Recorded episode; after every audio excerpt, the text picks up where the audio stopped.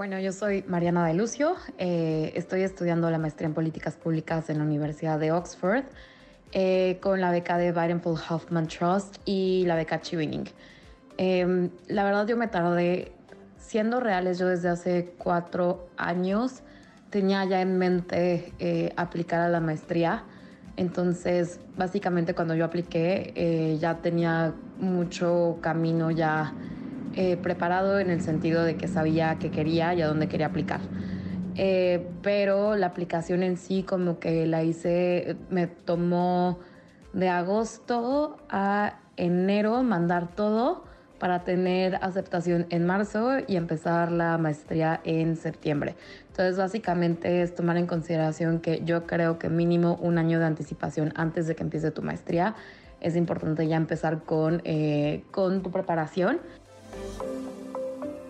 las chicas listas revisan, planifican, emprenden y sobre todo toman buenas decisiones. Bienvenidos a Las chicas listas, un podcast de finanzas cotidianas y desarrollo laboral con Ivonne Vargas y Verónica García de León.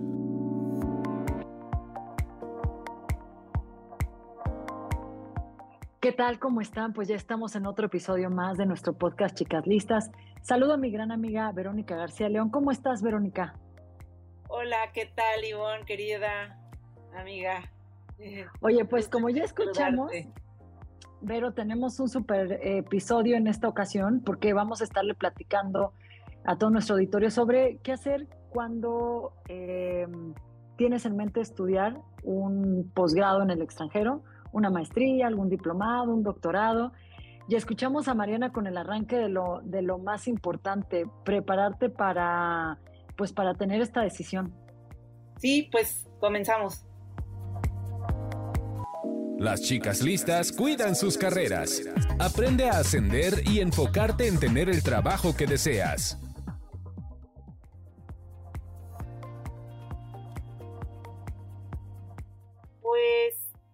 Como muy, muy evidente o todos sabemos que, que la, el estudio de la maestría o de un posgrado es casi necesario, ¿no? O ya en a estas alturas es ineludible, porque estudiar eh, nada más la licenciatura, pues no te hace tan competitivo, o eso parece indicar las cifras. Estaba tratando de encontrar algunas y, creo que la OCDE en, hace un par de años eh, decía que eh, con la licenciatura aumentaba tu posibilidad de encontrar empleo un 70% y con la maestría aumentaba tu nivel de ingresos hasta un 30%. Entonces, digo, nos queda, nos queda claro la necesidad de, hacerlo, ¿no? Sin embargo, de eso a que sea posible, mi querida Ivonne, pues hay un trecho. Hay una, gran, distancia. ¿no? Mira, la, verdad, Vero, este, yo que estoy un poco más en temas de empleo, debatiría un poco cuánto es que mejora salarialmente, porque esto dependerá mucho de la industria en la que estés inserto y del tipo de actividad que tengas. Pero lo que es un hecho es que estudiar, seguir formándote y luego tener la oportunidad de hacerlo en el extranjero, o sea, de salir de tu lugar de confort, del lugar del que ya conoces, pues sí te da otra experiencia de vida, inclusive una posibilidad, si, si digamos, si llevas este proceso muy bien, pues a lo mejor te podría dar una posibilidad de quedarte un tiempo a trabajar en el destino del extranjero. Y yo creo que esa es una oportunidad que muchos mexicanos están buscando.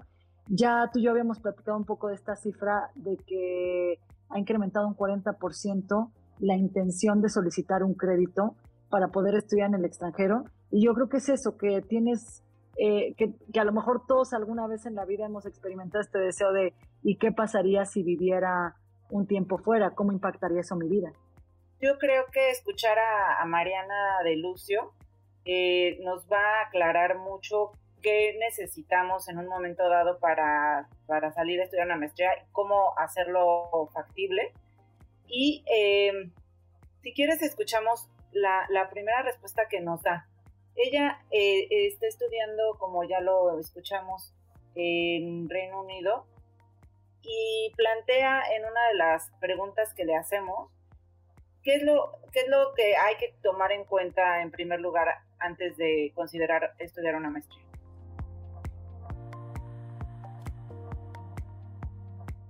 Creo que lo más importante para poder hacer una maestría es tener muy definido por qué quieres hacer una maestría.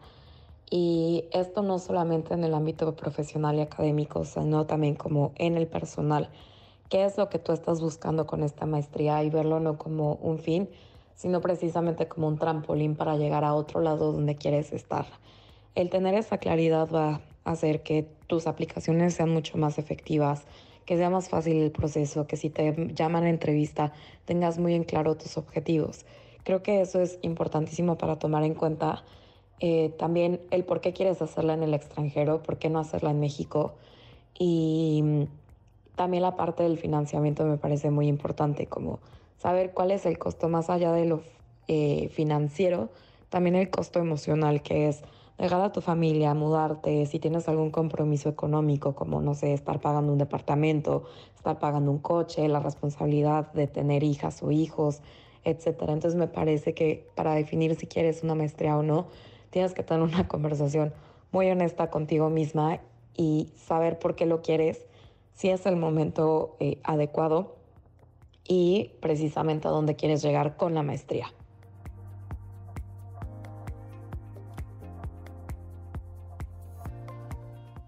Fíjate que me llamó la atención que, el, que ella dice que, que es mejor ver a la maestría no como un fin en sí mismo, sino como un medio.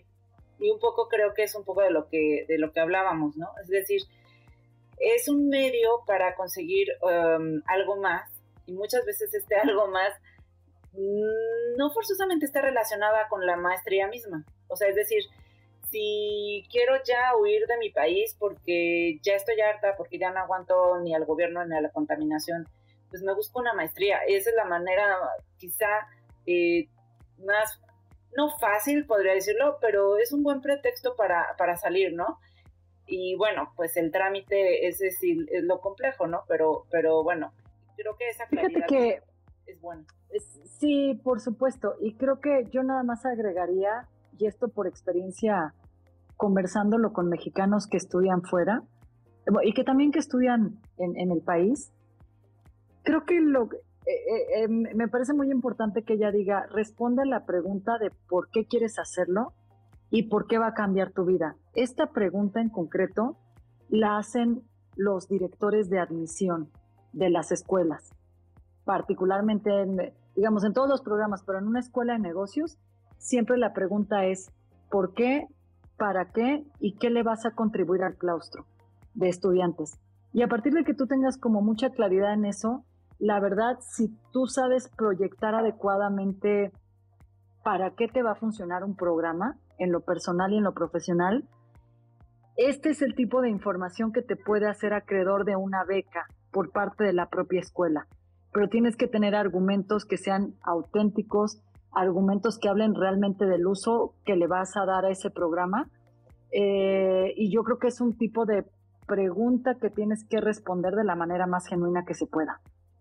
Sí, exactamente. Y, y bueno, yo creo que a la hora de plantearte estudiar eh, un, un posgrado de este tipo en el extranjero, me imagino, porque no lo he hecho yo como tal, que lo primero que piensas es cómo lo voy a costear. O sea, Mariana la, la, la maestría que hace Mariana en, políticas públicas eh, realmente cuesta un millón, o sea, le hubiera costado un millón de pesos. Eh, y bueno, eso era en un momento dado inalcanzable. Ella realmente cuando supo cuánto costaba, dice que, que la dio por perdida, ¿no? O sea, dijo, no, o sea, no, no lo voy a poder cubrir, esto es inalcanzable. Pero no, justo nos habla de los costos o sea, además de los costos emocionales, eh, de los costos de dejar a la familia, del costo de, eh, digamos, los costos no materiales, nos habla del, del costo monetario, ¿no?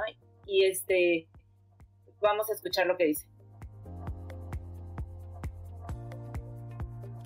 CONACYT sigue dando becas para estudiar eh, mayoritariamente en programas de posgrado nacionalmente hay muy pocas becas para el extranjero, la verdad es que le están dando muchísima prioridad a las ciencias muy fuertes, o sea, física, matemáticas, este, química, etcétera, ¿no?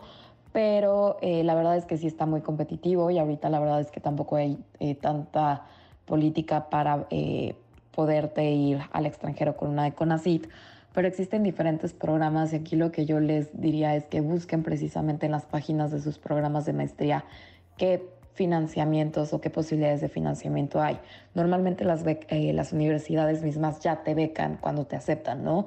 Te dan X porcentaje de beca o hay unas que incluso, en mi caso, por ejemplo, sí me hablaron por teléfono para decirme, oye, tenemos estas y estas becas, no queremos que te pierdas esta oportunidad por lo económico, ¿no? Em, pero pues existen muchísimas opciones. Está la Fulbright García Robles para Estados Unidos, que si bien es una beca completa y sí es muy competitiva, eh, te da 25 mil dólares al año, que la verdad es que sí es un, un, buen cacho o un buen ahorro de lo que te podrías gastar. La beca Chevening, que es para un, eh, estudios de posgrado en Reino Unido, que es una beca completa, incluyendo la, eh, la visa, el vuelo, tus gastos mensuales, la colegiatura, el apoyo para que te puedas ir, es decir, cuando llegas como a la ciudad y necesitas mudarte y comprar cosas, etcétera. La verdad es que yo recomiendo muchísimo esta beca porque se me una beca muy completa y para programas muy, muy padres en Reino Unido, que es el segundo país en donde más mexicanas y mexicanos estudian su posgrado. Eh, también existe, bueno, para la Universidad de Oxford, existe la beca Paul Hoffman Trust, que igual es una beca completa, colegiatura completa y eh, tus gastos mensuales. Lo único que no te incluye es la visa y el vuelo de avión. Em, también existe, por ejemplo, el Fondo para el Desarrollo de Recursos Humanos, FIDER, que es parte del Banco de México, que está, si bien no es una beca, es un préstamo de aproximadamente, si no me equivoco, 400 mil pesos al año. Eh, normalmente también si pides este préstamo, tienen muchos convenios con universidades en el extranjero, entonces al dártelo todavía te dan una beca adicional en, este, en la universidad en la que te aceptaron. Lo mismo pasa con FUNED eh, también existen, por ejemplo, para universidades en España la beca de la Fundación Carolina, para la Universidad de Salamanca hay una beca eh, internacional de Santander, eh, una específica para gente de Latinoamérica, que también me parece que es completa. E insisto, la misma universidad creo que tampoco pierdes nada en mandarles un mail y preguntarles qué fuentes de financiamiento existen.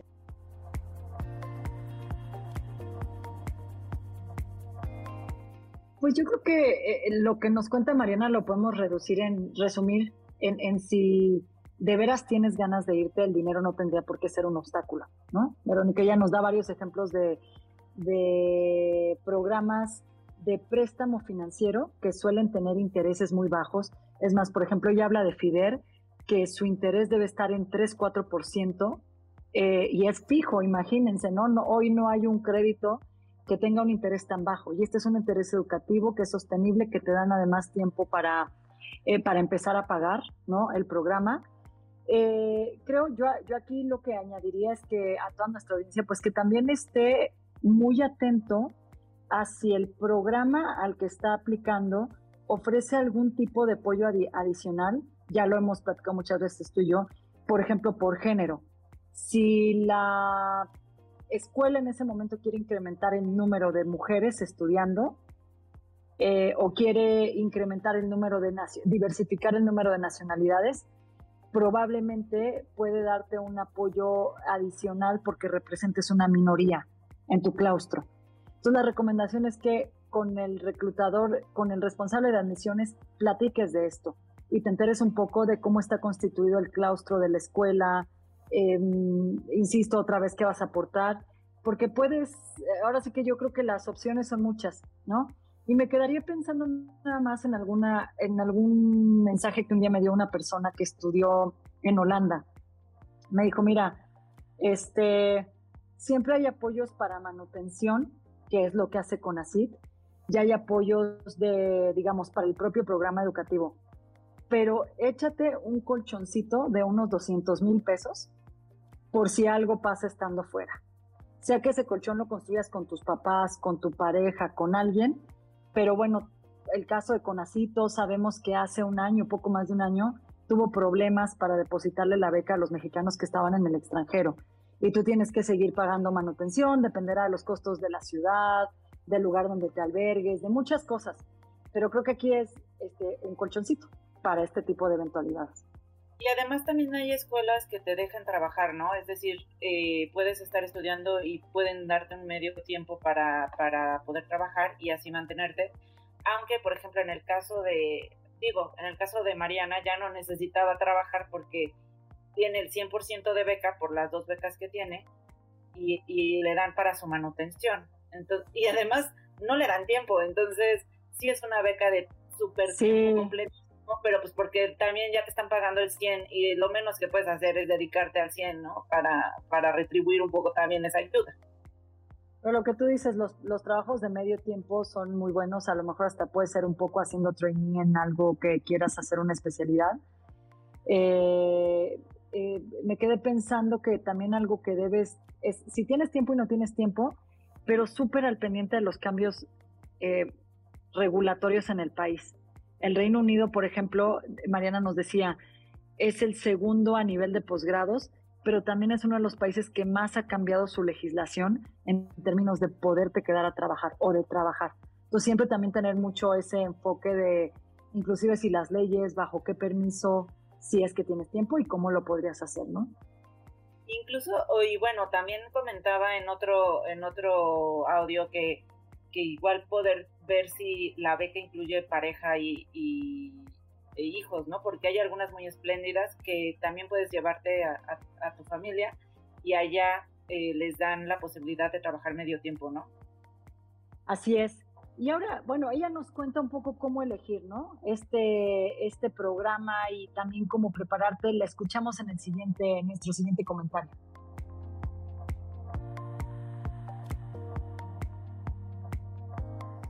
Creo que el elegir el programa que estudiar es un proceso muy personal. Eh, he conocido a gente que tiene backgrounds muy distintos al programa de maestría que quieren estudiar, ¿no? Por ejemplo, conocí a alguien que estudió eh, letras latinoamericanas y ahorita está estudiando una maestría en comunicación y eh, ciencias ambientales, ¿no? Em, el tema es, creo yo, que para elegir tu programa, uno, tienes que saber qué es lo que quieres, a dónde te quieres mover profesionalmente, a dónde te quieres mover académicamente y se vale cambiar completamente la perspectiva de decir, yo ya estaba harta de, no sé, ser abogada y ahora quiero estudiar literatura. Eh, va a ser más complicado, obviamente, la aceptación, pero tampoco creo que sea imposible. Entonces creo que al tenerlo bien definido puedes argumentar muy bien y dar muy buenas razones de por qué quieres cambiar como de, de, área, ¿no? Si tu área ya está bien definida, probablemente, no sé, estudiaste Derecho y ahora quieres una maestría en Derecho Constitucional, pues creo que es más fácil pintar el camino, pero este, pues precisamente empezar por el que quiero de mi vida. ¿no? Luego también pensar en el país que quieres estar y en el estado que vas a estar, ¿no? Eh, probablemente te gusta mucho, no sé, vivir en una ciudad y tener mucho movimiento, pues tal vez para ti no sea tal vez una opción, no sé, estudiar en alguna ciudad en Dinamarca más chica, en la que todo cierra a las 5 de la tarde, etcétera, ¿no? También pensar ese aspecto personal me parece importante cuando eliges un programa. Eh, el perfil de la persona, del egresado, del programa también es importante. Si te ves más o menos como eh, con ese perfil profesional cuando salgas de la maestría, creo que es un, un buen filtro para saber si esa es la maestría para ti. Eh, buscar también los financiamientos, ¿no? En mi caso, por ejemplo, en Estados Unidos, eh, vi muy poco financiamiento de becas completas para estudiantes mexicanos o mexicanas y por eso como que fue un inhibidor para buscar irme a Estados Unidos contrario a Reino Unido, que hay muchísimas oportunidades de becas completas, ¿no? Em, creo que también es importante tener muy en claro eh, la área que quieres estudiar, qué tanto la universidad pesa en esa área que quieres estudiar en específico, ¿no? Eh, por ejemplo, una ingeniería tal vez no te sirva tanto estudiarla en América Latina como si podría ser, por ejemplo, en Alemania, ¿no? Eh, precisamente ese es el tipo de cuestiones que hay que ir buscando, ir filtrando eh, y descartando, yo empecé por descartar que no quería y así fue llegando a lo que yo quería, ¿no? Entonces decía, quiero una universidad, sí, de renombre, quiero, este, pero que tenga financiamiento completo, que además pese el área que yo quiero, que es políticas públicas, ¿no? Y así es como fui llegando o bajando un poco el balón a qué programa quería yo. Pues es un poco lo que estábamos platicando, aunque como que para el criterio para elegir el programa a veces no es el programa mismo, o sea, sí, y es importante, ¿no? Pero hay que considerar otras cosas y hacer como un cruce de, información entre el programa que quieres, pero la ciudad, pero la, beca, pero, o sea, fíjate que, que es bien interesante esto que ella nos cuenta de Estados Unidos. Creo que también en tu lista de revisiones hay que ver la demanda que tiene el destino al que te vas a ir. Estados Unidos es el primer país, ¿no? Quizá por nuestra cercanía. Entonces, obtener una beca completa es difícil. Eh, acá, este, un tip, ¿no? Pero eh, regiones como los Países Bajos, es más difícil que un latino llegue allá.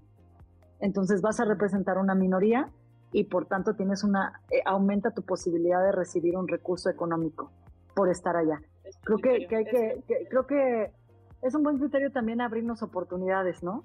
Este, pensar que no todo se resuelve en Estados Unidos y en España, que son los dos países que más reciben a más mexicanos, que reciben a más mexicanos.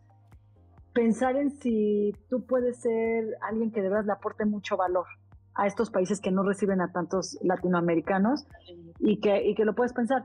Y rápidamente comentar que ella, ella nos dice, bueno, yo busqué una universidad de prestigio Creo que también valdría recordar que eh, cada país tiene como sus institutos. La educación puede estar dividida entre un instituto técnico y a lo mejor tú te quieres ir a hacer una especialidad y no una maestría en algo muy técnico de tu carrera y a lo mejor en ese momento puedes voltear a ver a Canadá, que es un país que, que privilegia mucho la educación técnica, mucho más económica. Entonces, yo creo que hasta pensar en la salida laboral que le vas a dar al programa, un poco, o sea, lo que representas y la salida laboral. Y bueno, pues eh, ahí no se acaba todo, ¿verdad? Este, hay que considerar también los requisitos que te van a pedir para poder considerarte para una maestría, ¿no? Para un programa de maestría. Y ella menciona dos importantes, que son la, las cartas de recomendación y las cartas de intención. Eh, y bueno, nos cuenta su experiencia para tomar nota. Normalmente, te va, o sea, puede que te pidan documentos adicionales, pero normalmente siempre te piden una carta de recomendación, eh, una carta de motivos, tu CV, y en caso de que sea un, país que no sea hispanohablante, eh, algún examen con el que puedas acreditar que conoces el idioma, que normalmente las universidades te ponen cuál es el, el, puntaje que necesitas, ¿no? Ya sea para TOEFL, IELTS o si es en Francia o Alemania, pues el C1 o C2 que te pidan, el nivel de inglés o de idioma que te pidan. Em, o ensayos adicionales puede ser, también te pueden pedir un examen, depende de tu programa, que se llama GRE o, o otro que se llama GMAT, que hablaremos de eso un poco más adelante, pero em, pues creo que la carta de recomendación eh, siempre es importante que se la pidas a alguien que realmente conozca tu trabajo y que realmente conozca quién es. Sobre todo cuando vas al extranjero, la verdad es que los nombres no pesan tanto, ni siquiera los eh, puestos, ¿no? O sea, podrás decir como, me la firmó la presidenta de la Suprema Corte de Justicia de la Nación, pero probablemente si esa persona no puede hablar mucho de ti, es que esa carta de recomendación no te va a servir, ¿no? Yo lo que recomiendo es que se la pidan a sus jefas o jefes directos, algún profesor que, o profesora que tuvieron en la universidad que conozca su trabajo, asesor de tesis, eh, alguien que realmente haya trabajado con ustedes y conozca sus capacidades para que pueda hablar bien de ustedes en las cartas de recomendación. La verdad es que no sirve mucho que se la pidas al jefe, el jefe del jefe de tu área, cuando esa persona no ha trabajado directamente contigo y no puede decir mucho al respecto de ti. ¿No? Creo que lo que les importa precisamente cuando evalúan tu aceptación en la universidad es que alguien pueda eh, confirmar que eres suficientemente capaz de terminar un programa en el extranjero y que tienes la disciplina para ello, que has hecho cosas importantes en tu trabajo, que has hecho eh, teamwork eh, y que tienes como distintas habilidades, ¿no? También puedes que, no sé, puede que en tu maestría estén buscando liderazgo, entonces alguien que haya visto en ti algún eh, aspecto de liderazgo es importante. Obviamente las cartas de recomendación no pueden ser personales, no se la puedes pedir a tu amiga, a tu vecino, etc. Siempre van a tener que ser profesionales o académicas. Eh, y creo que precisamente para las cartas de motivos, creo que es importante ser muy humana.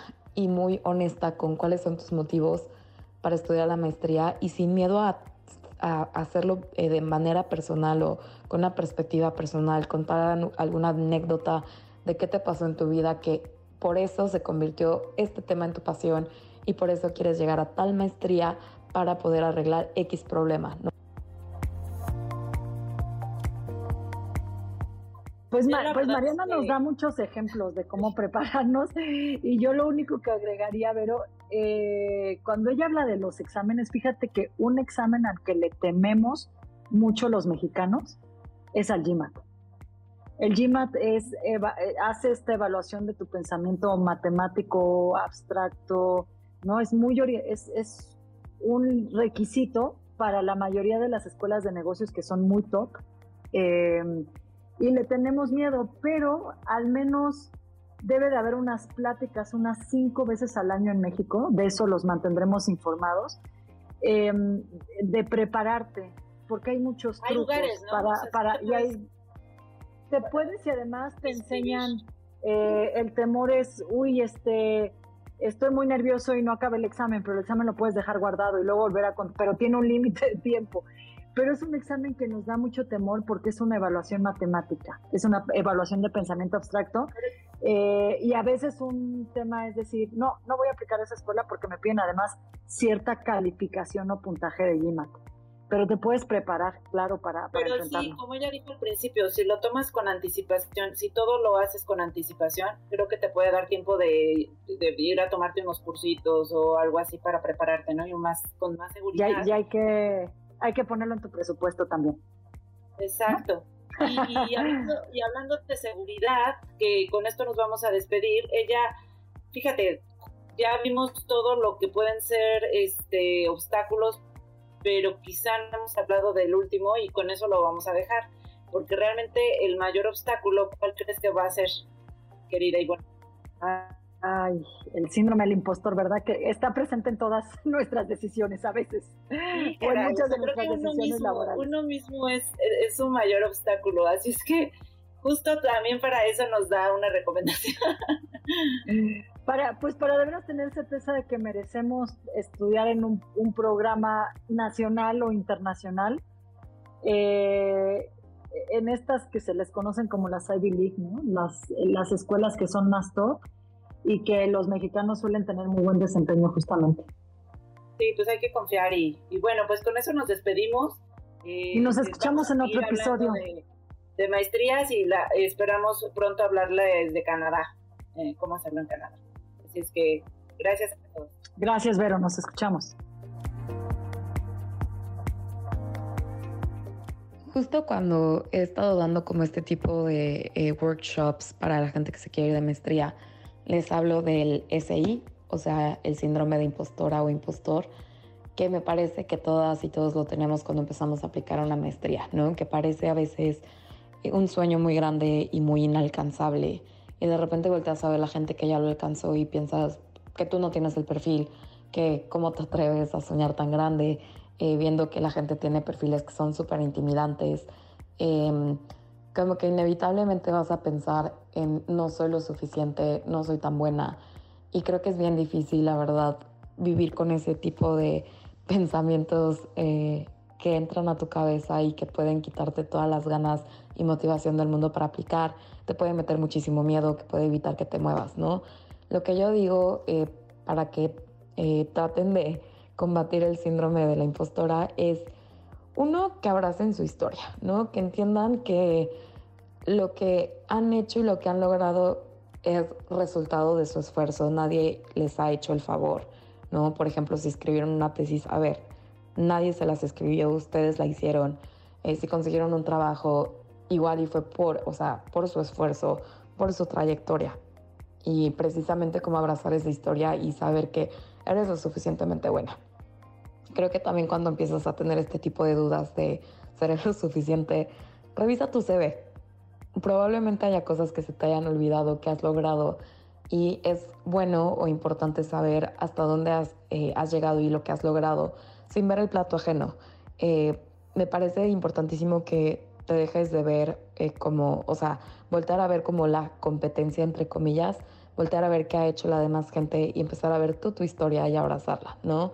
Eh, también en pensar el por qué yo, porque inevitablemente en, en, la carta de motivos, si pasas entrevistas para becas, etcétera, te van a preguntar por qué te la tenemos que dar a ti, ¿no? O sea, te la quiero dar, pero tú dime por qué te la tengo que dar a ti y una fulanita de tal.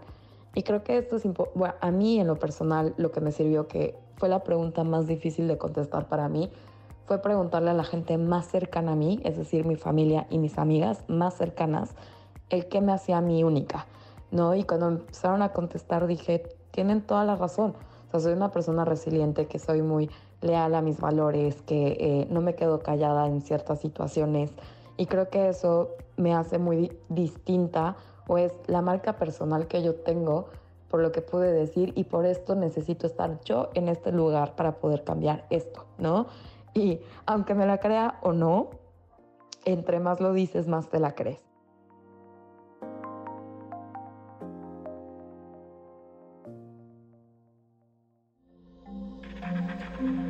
Este audio está hecho en Output Podcast.